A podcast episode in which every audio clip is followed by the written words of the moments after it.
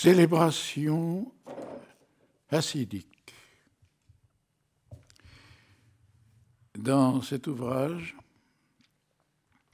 le conteur Elie Wiesel est arrêté, arrêté son sujet, le hassidisme. Il choisit d'en faire revivre certains personnages qui peuplent l'univers de son enfance. Le conteur transmet, par la parole surtout, ce qu'il a reçu, aussi fidèlement que possible, en y prêtant sa ferveur. Le conteur n'obéit qu'à une motivation, se raconter en racontant. Il cherche à rapprocher, à créer de nouveaux liens. Il n'essaie pas de dévoiler, d'expliquer ce qui fut, ni même ce qui est, mais d'arracher à la mort certaines prières, certains visages, en faisant appel à l'imagination et à la nostalgie qui font que l'homme écoute quand on lui raconte son histoire. Pour ces juifs d'Europe centrale, le XVIIIe siècle ne se montre pas particulièrement clément. Un peuple ignorant et barbare qui joint depuis longtemps la plus solide avarice et la plus détestable superstition et à la plus invincible haine pour tous les peuples qui les tolèrent et les enrichissent. Voilà ce que disait Voltaire. Et aussi, on regardait les Juifs du même œil que nous voyons les nègres, comme une espèce d'homme inférieur. Diderot ne les aime pas. Goethe les déteste, en leur reprochant leurs vices innombrables, lâcheté, avarice, fourberie, sans compter fichte. Puisqu'on ne peut pas couper leur tête et leur en donner une autre, les Juifs sont irrécupérables.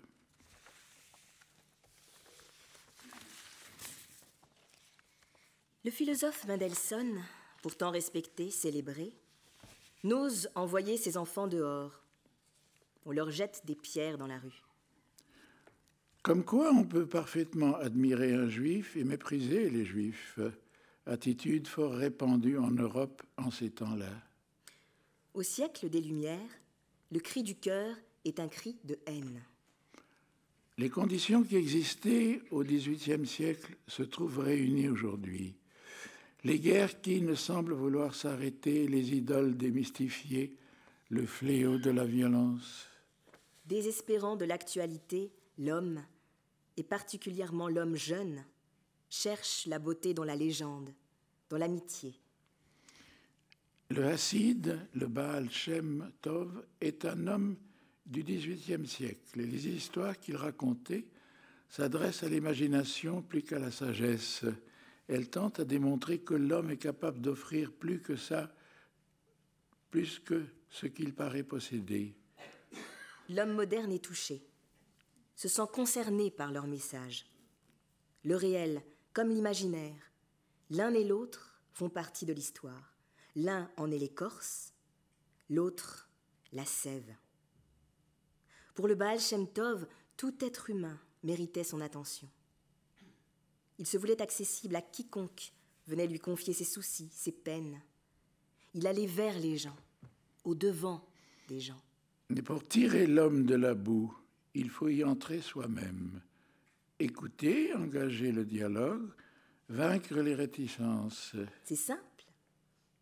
Il apparaissait là où des hommes et des femmes, délaissés par le ciel, avaient besoin d'un signe pour ne pas succomber à la résignation et au désespoir. Il leur disait de ne pas se sentir inférieurs ou diminués devant ceux qui voulaient leur en apposer par leur poste ou leur science. Méfiez-vous de ceux qui prétendent avoir des droits sur vous. Tous les hommes appartiennent à Dieu au même titre. La tristesse doit être combattue par la joie et non par la tristesse accrue. L'homme qui ouvre les yeux sur la création autour de lui connaîtra la joie. Et cette joie mène à l'absolu, à la délivrance. La joie après la souffrance, pouvait unir les cœurs, joie de l'homme qui n'est plus seul. Imaginez un oiseau rare au sommet d'un arbre. Pour s'en emparer, des hommes formèrent une échelle vivante qui permit à l'un d'eux de grimper jusqu'en haut. Mais ceux d'en bas, ne pouvant voir l'oiseau, perdirent patience et rentrèrent chez eux. L'échelle se disloqua et là-haut, l'oiseau rare s'envola. L'amour de Dieu passe par l'amour des hommes. Si l'homme est charitable, Dieu le sera aussi. Le souci du Baal Shem Tov était de créer des liens à tous les niveaux. Ce qui rassemble les êtres, ce qui unifie la communauté, était bon à ses yeux. Le rôle de l'homme, diminuer la solitude dans le monde. Son souci était d'unifier le peuple en lui offrant le chant et la légende comme refuge et bouclier. Le Baam Sheltov fut le premier habit pour qui la danse était un rite sacré. L'homme, en se changeant lui-même, peut changer le monde qui l'entoure et qui pèse sur son destin. Pour louer Dieu, il faut vivre. Et pour vivre, il faut aimer la vie. Il faut l'aimer malgré elle. Un jour viendra, et il me fait peur. Le monde perdra sa stabilité et l'homme sa raison. Un jour viendra, et il me fait trembler. Tu m'entends? Oui, Rabbi. Oui, Rabbi, je vous entends.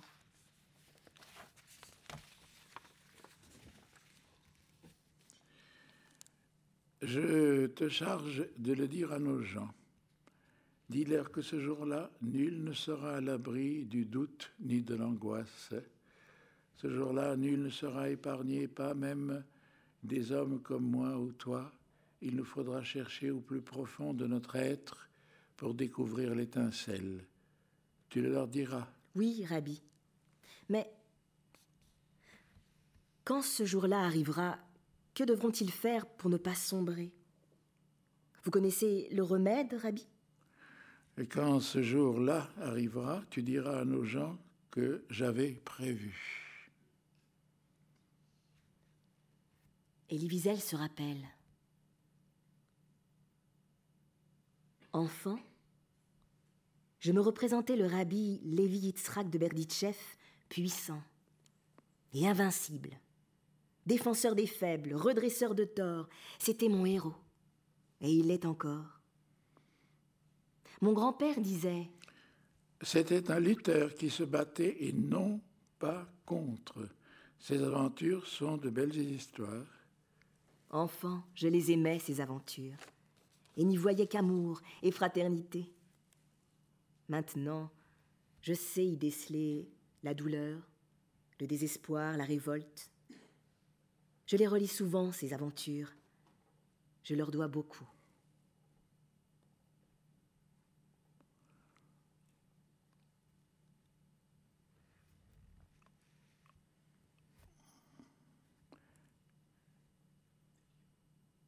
Délivre ton peuple, Seigneur, avant qu'il ne soit trop tard, autrement tu risques de ne plus avoir personne à sauver.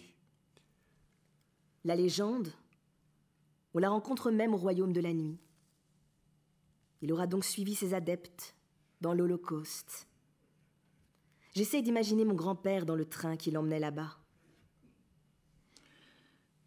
Il paraît qu'il y en avait qui dansaient, qui chantaient, qui priaient avec ferveur, avec joie, comme s'ils anticipaient une fête de retrouvailles. Et lui, j'essaye de le voir. Je n'y arrive pas. Je ne saurai donc jamais si mon grand-père, Dodi Feig, le chassid de Vishnitz, est allé à sa mort en chantant et en dansant pour un homme, pour un enfant, pour une histoire qu'il ne racontera pas.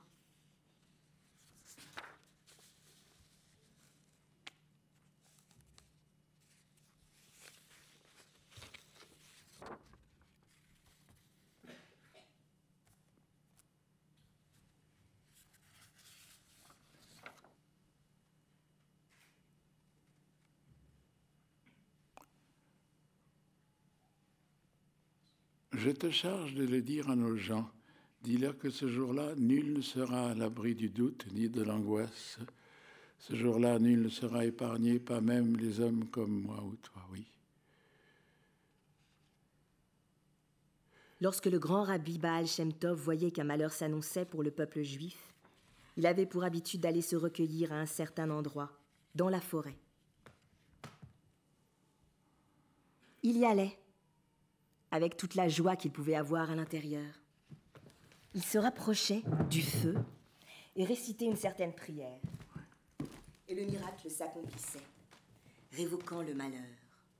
Plus tard, le Maguide se rendait au même endroit dans la forêt et disait Maître de l'univers, prête l'oreille. Je ne sais comment allumer un feu, mais je suis encore capable de réciter la prière. Et le miracle s'accomplissait. Plus tard, le rabbi Moshe Leib de Sassor, pour sauver son peuple, allait lui aussi dans la forêt et disait Je ne sais pas comment allumer le feu, mais je peux situer l'endroit et cela devrait suffire. Et cela suffisait. Là encore, le miracle s'accomplissait. Puis ce fut le tour du rabbi Israël de Yitzrin d'écarter la menace. Assis dans son fauteuil, il prenait sa tête entre les mains et parlait à Dieu. Je suis incapable d'allumer le feu. Je ne connais pas la prière, je ne peux même pas retrouver l'endroit dans la forêt. Tout ce que je sais faire, c'est raconter cette histoire. Cela devrait suffire. Et cela suffisait. Aujourd'hui, cela ne suffit plus. La preuve, la menace n'a pas été écartée. Peut-être ne savons-nous plus raconter l'histoire. Serions-nous tous coupables, même les survivants, les survivants surtout Mon premier chassid de Bratslav, je l'ai rencontré là-bas, au royaume de la nuit. Il répétait à qui voulait l'entendre. Pour l'amour du ciel, juif, ne désespérez pas. Il priait, il priait, il racontait des histoires. Sais-tu quand Rabbi Naman était vraiment seul? Quand il n'était pas seul, au milieu d'une foule, il pouvait crier en silence et son cri alors s'entendait jusqu'au bout du monde à l'autre. C'est comme nous ici, nous ne sommes jamais seuls. Pourtant, nous n'avons jamais été si seuls ni si silencieux, et notre cri n'est pas entendu. J'ai oublié son nom, mais pas sa voix. Sais-tu que Rabbi Naman pensait que deux hommes vivant séparés dans l'espace et dans le temps peuvent néanmoins participer à un échange? L'un pose une question et l'autre ailleurs et bien plus tard en pose à son tour, sans réaliser que la question est une réponse à la première.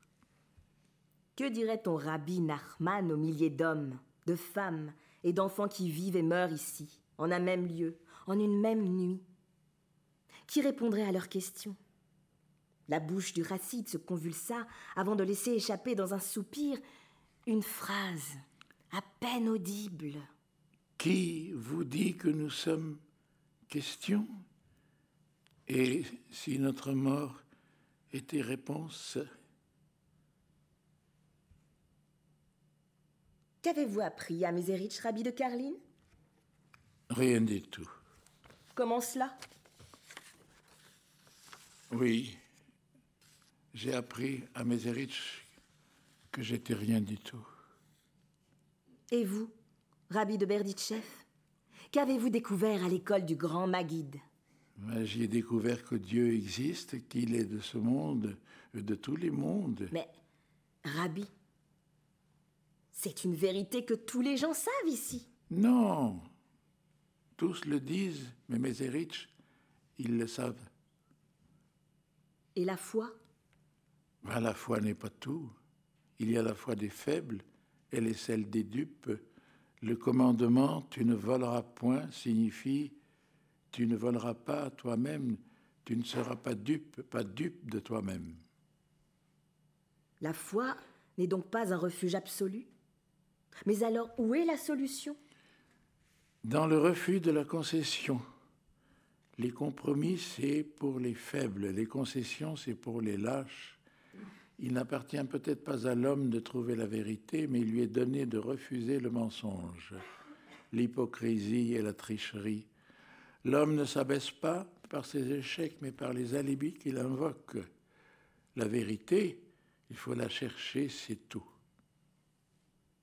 Et vous, Rabbi Kalisker Tout simplement, j'ai appris que la Torah a été donnée à l'homme pour célébrer la vie et tout ce qui rend la vie digne d'être célébrée. Quelque part en Pologne, quand il y avait encore des juifs en Pologne, c'étaient des hommes qui savaient s'y prendre pour restaurer en l'individu le sens du sacré et la confiance dans ses liens avec la communauté. Le hassidisme et la vie aussi Non, oui, la vie aussi, oui. Le hassidisme ramenait au Versailles des êtres innombrables qui, sous le poids de leur fardeau, risquaient de s'écrouler en route. Ce qui paraît surprenant, c'est que les chassidim soient demeurés fidèles à eux-mêmes, à l'ombre des barbelés et des bourreaux. Ils célébraient la vie et la sanctifiaient dans les ghettos, dans les wagons fermés qui les menaient à Birkenau des chassidim, dansaient le soir de Simchat Torah. Je me souviens d'un certain qui, dans le bloc 57 à Auschwitz, s'acharnait à vouloir m'apprendre à chanter. Est-ce là un miracle, l'un de ceux qui ont mal tourné? Possible. Mais il y a autre chose, il y a l'étincelle jaillie dans les Carpates et qui ne s'est pas éteinte.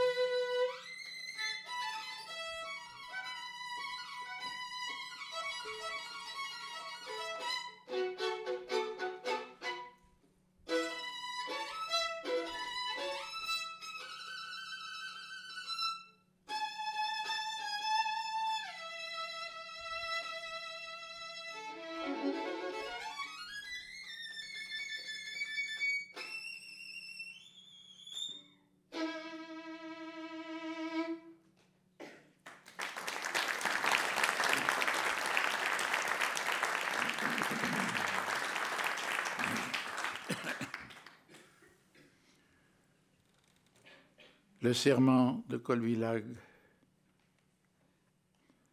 Je ne parlerai pas. Ce que j'ai à dire, je ne tiens pas à le dire, ni toi, ni à toi, ni à personne, ni maintenant, ni demain. Il n'y a plus de demain. Je ne raconterai pas Colvillag, ça ne se raconte pas. Je suis le dernier à avoir respiré l'air brûlant et étouffant de Colvillag.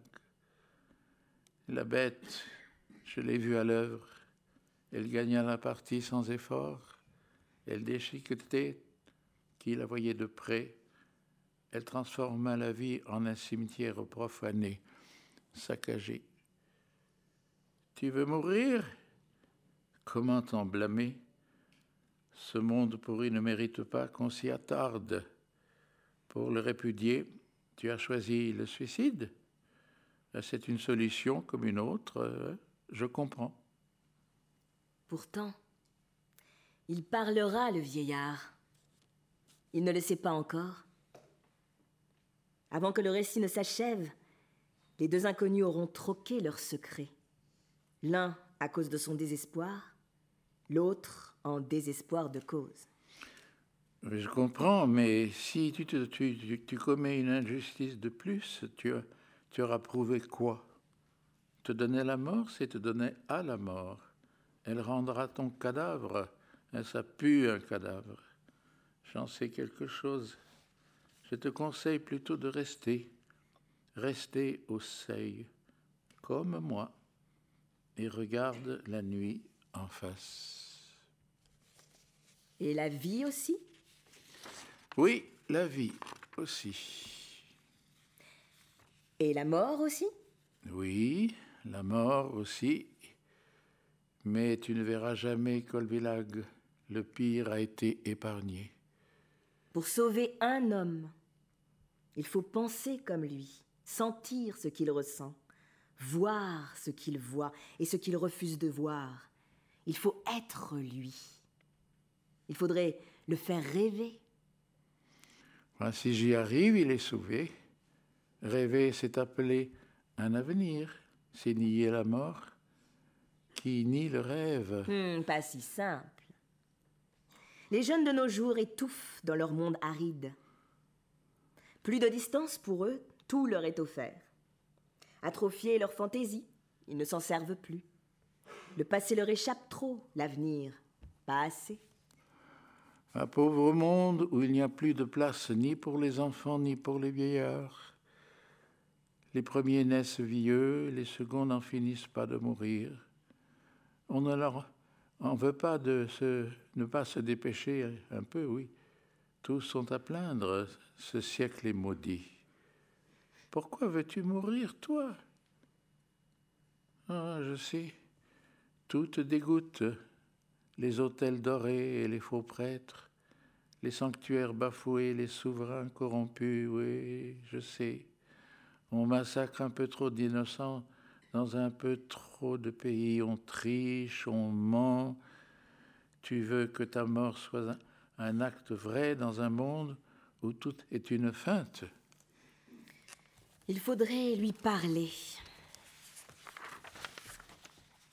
Il faudrait te convaincre que la mort n'est pas une solution, mais une interrogation, la plus humaine entre toutes.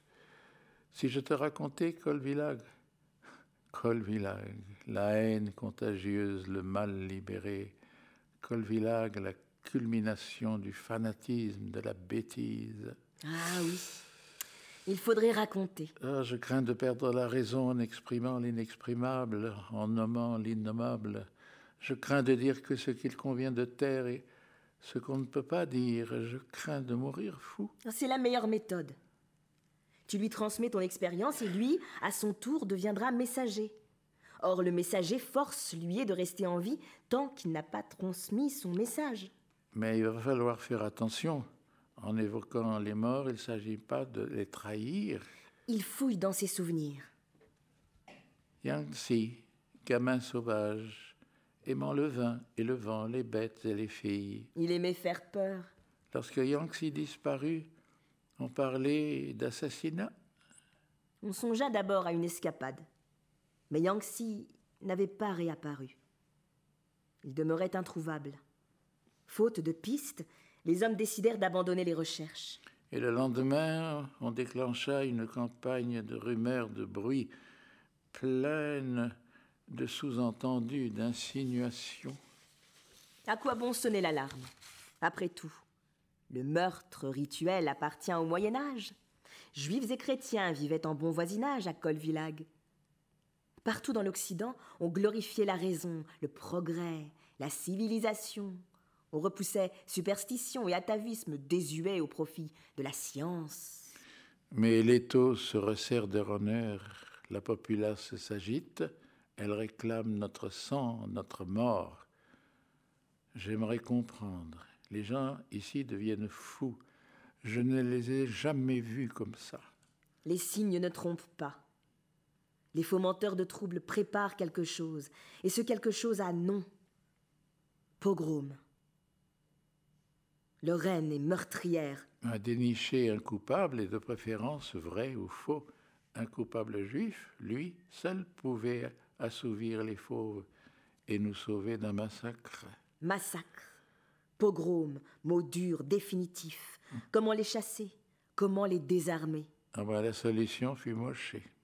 Moshe, mon ami fou, mon ami mort. Moshe. La quarantaine intimidée, intimidant. Tu vas à l'école? Dans quel but? Apprendre quoi? La Torah? La Torah, c'est la vie. Et la vie, il faut la vivre. Elle ne s'apprend pas dans les livres, entre quatre murs. Ah, Moshe, mon ami, tu es bien gentil de vouloir nous aider. Malheureusement, on a besoin d'un meurtrier, pas d'un martyr. Et qui le croirait? L'ennemi, les fanatiques me croient. Ils voudront savoir pourquoi, le mobile. Voilà une question à laquelle les fous sont dispensés de répondre.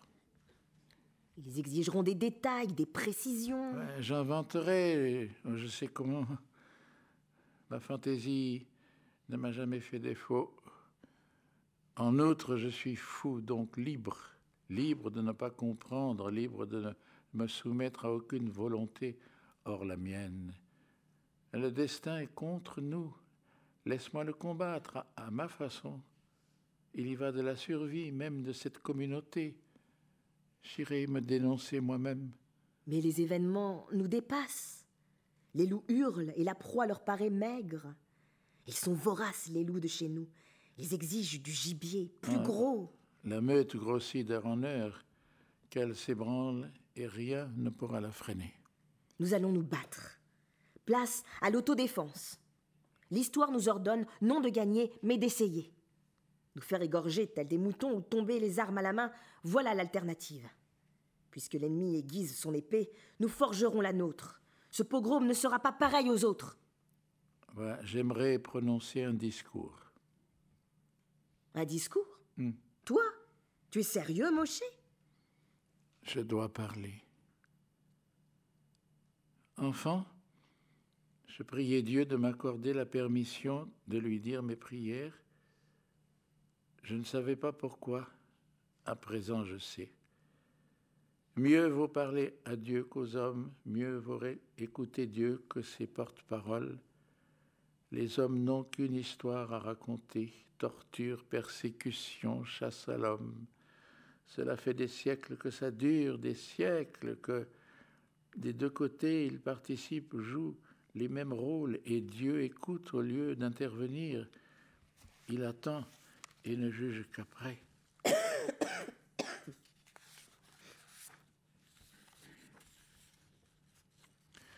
Non. Nous croyons lui faire plaisir en illustrant nos histoires de martyrs. C'est qu'il y a toujours un survivant, un témoin pour raviver le passé et ressusciter le meurtre, sinon les morts. Si le bourreau semblait immortel, le survivant conteur le serait aussi. Nous disions que l'oubli constitue un crime contre la mémoire, autant que contre la justice. Qui oublie se fait complice du bourreau. Nous proclamions Le bourreau tue deux fois. La seconde fois en essayant d'effacer les traces de ses crimes, les preuves de sa cruauté. Pourtant, force est d'y mettre un terme, en finir une fois pour toutes. Mémoire et cœur de l'humanité, depuis trop longtemps, font la risée des nations, que nos histoires amusent ou agacent. Nous allons adopter une loi nouvelle celle du silence. Nous allons innover, lancer le défi absolu, non, non par le langage, mais par l'absence du langage. Prenons l'unique décision qui s'impose. Nous ne témoignerons plus. fou, Moshe, fou Plus fou que jamais. Il avait enfin assumé son rôle véritable, Moshe. Il nous entraînait dans sa folie. et puis ce fut la peur, dense, brutale, elle s'abattit sur la ville et l'investit. Colvillac se courbait, se repliait pour laisser passer l'ange exterminateur. Déjà, on sentait son haleine. On fermait les fenêtres, on tirait les volets, on aménageait la cave en abri, on se barricadait comme pour soutenir un siège. On avait éteint les lampes, les bougies. Mais personne ne songeait à fuir la ville. Trop d'attaches les retenaient. Et puis, on ne déserte pas une communauté en péril. Qui vivra, qui mourra, l'aube le dira. Maintenant, il faisait nuit partout, sur ciel et sur terre, partout. C'était le silence, un silence mensonger la paix, trompeuse, ville, tombeau. Puis, ce fut l'assaut. Brusque comme un tremblement de terre, foudroyant comme l'ouragan. Dans les champs, et les vallées, et les hameaux, pillards et des trousseurs de cadavres se mettaient en marche. Munis de fourches, de faux, de haches et de marteaux, ils progressaient enveloppait le quartier condamné en le coupant du monde extérieur. À la gendarmerie, la salle de garde vide, les dortoirs vides, le bureau, le réfectoire, les guérites vides. Les gendarmes participaient au pillage et au massacre. En moins d'une heure, le quartier juif eh. fut mis à sac. Personne ne sauva les juifs de Colvillag. Je reculais les yeux écartillés. Et j'emportais les dernières images de cette ville et cette nuit. Et tout à coup, au cœur de la mêlée, je crois apercevoir Yangtze, ce nigo de Yangtze que le destin avait choisi comme instrument. Cerné par les flammes, la ville brûlait. Les taudis et les boutiques, les parchemins et les écoliers morts. Colvillac brûlait, et je la regardais brûler. Le quartier juif et celui des riches, les églises, les écoles, les magasins, les dépôts, l'asile et l'hospice, l'auberge et la synagogue. Le cimetière brûlait, la gendarmerie brûlait, les berceaux brûlaient, les bibliothèques brûlaient, la mémoire, tout est dans la mémoire. Le silence, tout est dans le silence. Cette nuit, à l'œuvre de l'homme se soumettait au pouvoir et au jugement du feu. Je frémissais à cette vision d'épouvante. Je venais d'entrevoir l'avenir.